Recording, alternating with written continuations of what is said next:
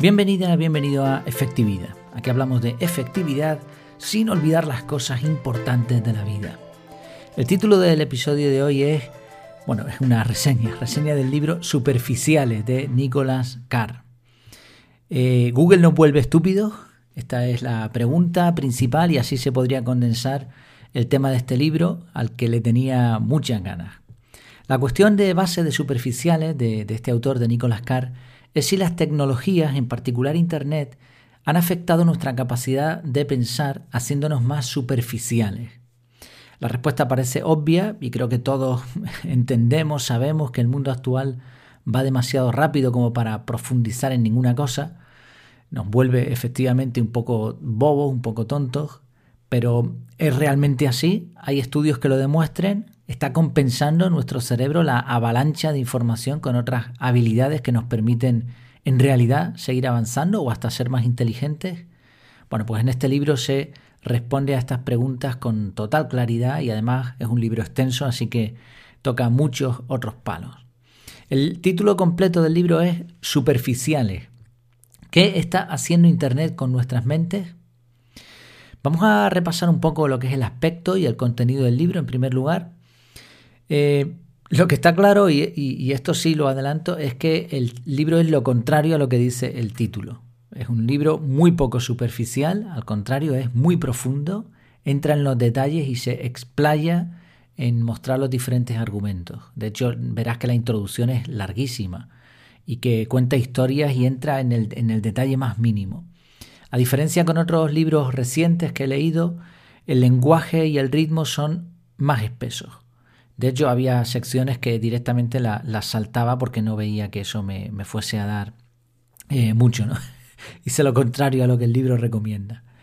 Es verdad que combina muy bien historias, historias reales, anécdotas, estudios, alguna que otra comparación brillante. No tiene muchas, pero las que tiene son muy buenas. Y a mí particularmente la fluidez no es la que me gusta. Pero tampoco llega a ser tan tedioso como para descartar el libro y depende del perfil de, lector. Quizá yo soy demasiado superficial.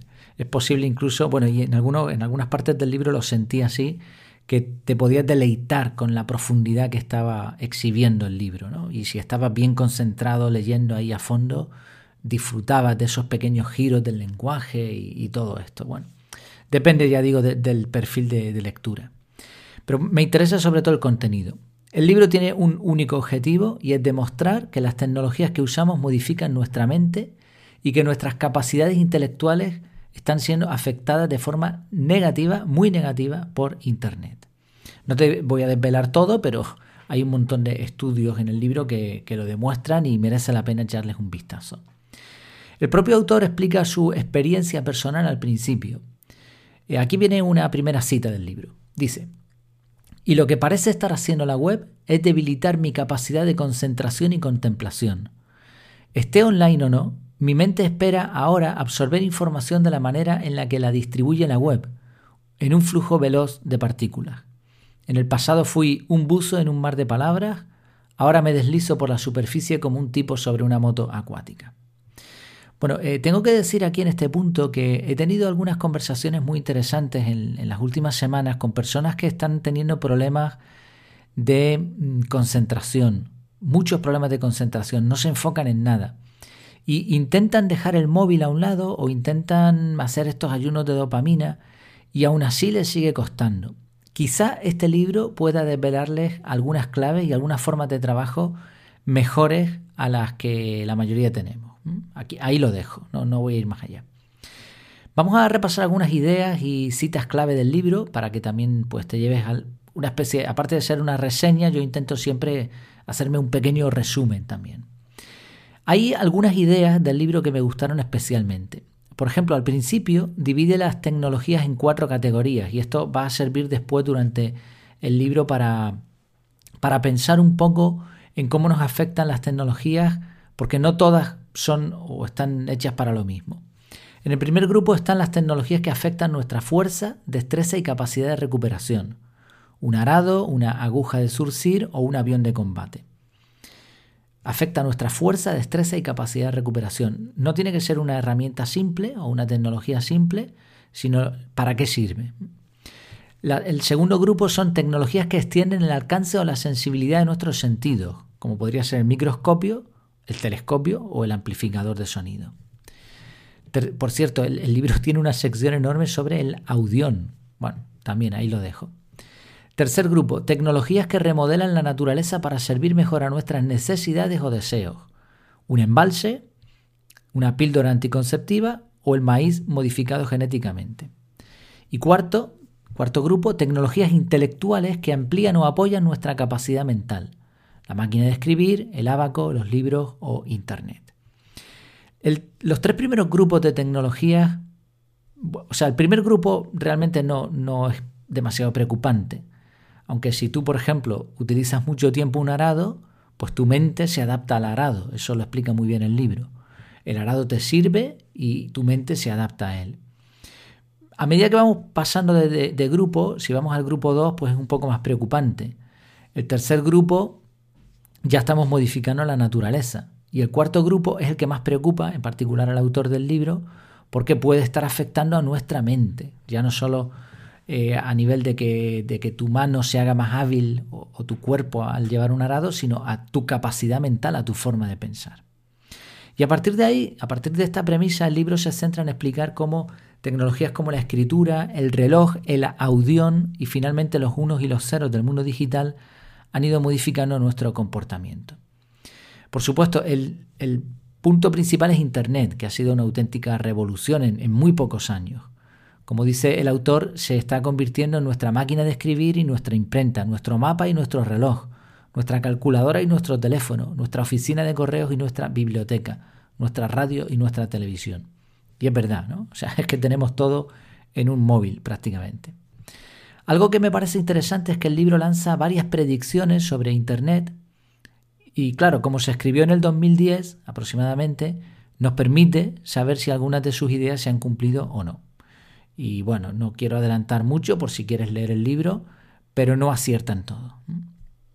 Además de centrarse en cómo nos afecta el uso continuado de Internet, el libro toca también otros temas como la multitarea, evidentemente está en contra de ella, el podcasting y su, bueno, su predicción también hace muchos años, los libros electrónicos, los hiperenlaces en los artículos, el sistema tayloriano, el coste por toma de decisiones y un montón de conceptos muy curiosos que algunos no los conocía y me, me gustaron bastante. Hay un apartado del libro muy interesante que explica con detalle cómo funciona la memoria. Esta parte me encantó también. Hay una comparación que, es la del dedal y la bañera.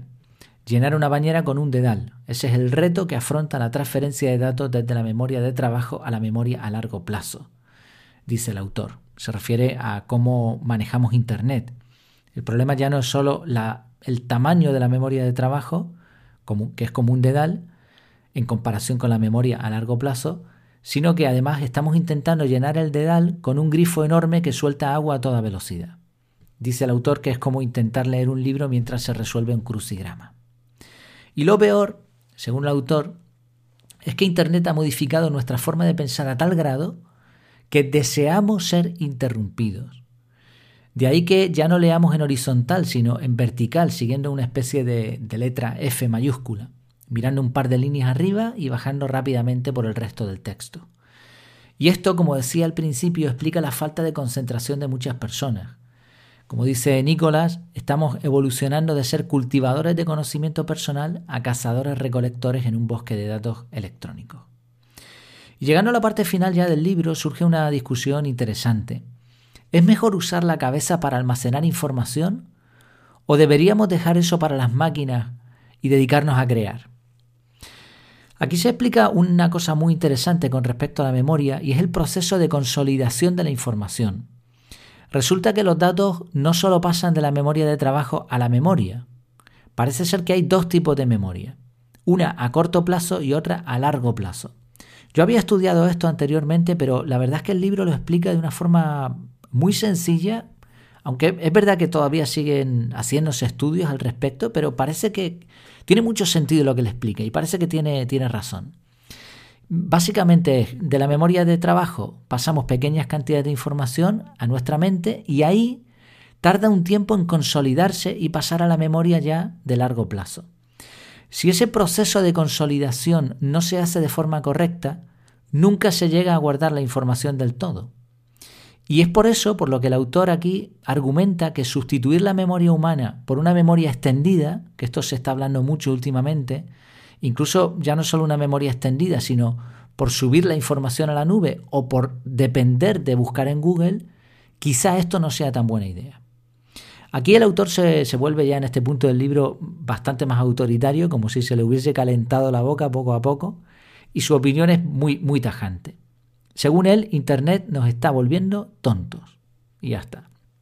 E incluso parece aconsejar volver en algunos momentos, ¿eh? parece que, que dé a entender que deberíamos irnos a las bibliotecas con libros en papel de estas bibliotecas antiguas, enormes, y estudiar allí. Dos citas al respecto. Una, él dice, cuanto más inteligente sea el ordenador, más tonto será el usuario. Y otra, cuando un obrero que se dedica a cavar zanjas cambia su pala por una excavadora, los músculos de su brazo se debilitan por más que él multiplique su eficiencia. Un intercambio muy similar a este podría estar llevándose a cabo cuando automatizamos el trabajo de la mente. Bueno, en este punto yo tengo una opinión ligeramente distinta. Yo creo que no es cuestión de todo o nada. O sea, no es cuestión de, de tener la mente extendida o buscar en Google o irte a una biblioteca. Yo creo que el hecho de que deleguemos en Internet ciertas tareas no implica necesariamente que dejemos de usar la cabeza. Por poner un ejemplo, a mí no me parece útil memorizar números de teléfono. En el 99,99% de los casos, por no decir en el 100%, voy a usar un teléfono con una agenda para llamar. Entonces, ¿qué, qué, qué sentido tiene usar mi cabeza para eso? Prefiero usar la mente para aprender a tocar el piano o estudiar mecánica cuántica, ¿no? por, por comparar. Memorizar números de teléfono no me va a mejorar la vida, pero tocar el piano, pues probablemente sí. Entonces la pregunta es, la pregunta no es si es todo o nada, sino, ¿realmente somos libres como para usar Internet y aprovechar la efectividad que nos da y al mismo tiempo seguir aprovechando nuestras capacidades al máximo? ¿O resulta que nuestra mente todavía no se ha adaptado a esta nueva tecnología? ¿O nos ha modificado tanto que nos ha hecho tontos, como dice el autor? quizá nos está atrofiando nuestra mente y si dependemos demasiado de Internet ya no podremos utilizar nuestra cabeza bien. Bueno, pues son preguntas que, el libro como mínimo te hace, te hace que, te las plantees, que reflexiones en ellas. ¿Qué opinas tú, por cierto? En el canal de Telegram me encantaría saber tu, tu opinión al respecto de estas preguntas y digo el canal de Telegram porque es donde, donde puedes comentar más fácilmente. Si, si comentas en el podcast o en algún otro sitio, pues quizá lo veas, quizá no. Pero en el canal de Telegram lo vamos a ver todos los que estamos ahí en la comunidad. Bueno, conclusiones finales para no alargar demasiado el episodio. El libro Superficiales no te va a dejar indiferente, te va a obligar a pensar, a ser consciente de que lo que hacemos y cómo lo hacemos y las tecnologías modifican nuestro cerebro y nuestro comportamiento. Pasamos cada vez más tiempo conectados a Internet, así que al menos conviene hacer una reflexión sobre cómo nos está afectando todo esto. Creo que es un libro de lectura obligada para cualquiera que, quiera ir un paso más allá de ser un autómata dirigido por la red. Así que en resumen, eh, sí, lo recomiendo totalmente. Es verdad que es un poco más profundo que otros libros, más largo también, pero merece la pena. Eh, como en otras ocasiones, dejaré el enlace referido del libro por si quieres ver más reseñas y opiniones. Y oye, y de esa forma, pues también eh, me echas una mano, aunque sea muy poquito lo que yo saque de ahí, pero bueno, oye, todo, todo suma. Pues muchas gracias por tu tiempo y por tu atención. Y hasta la próxima.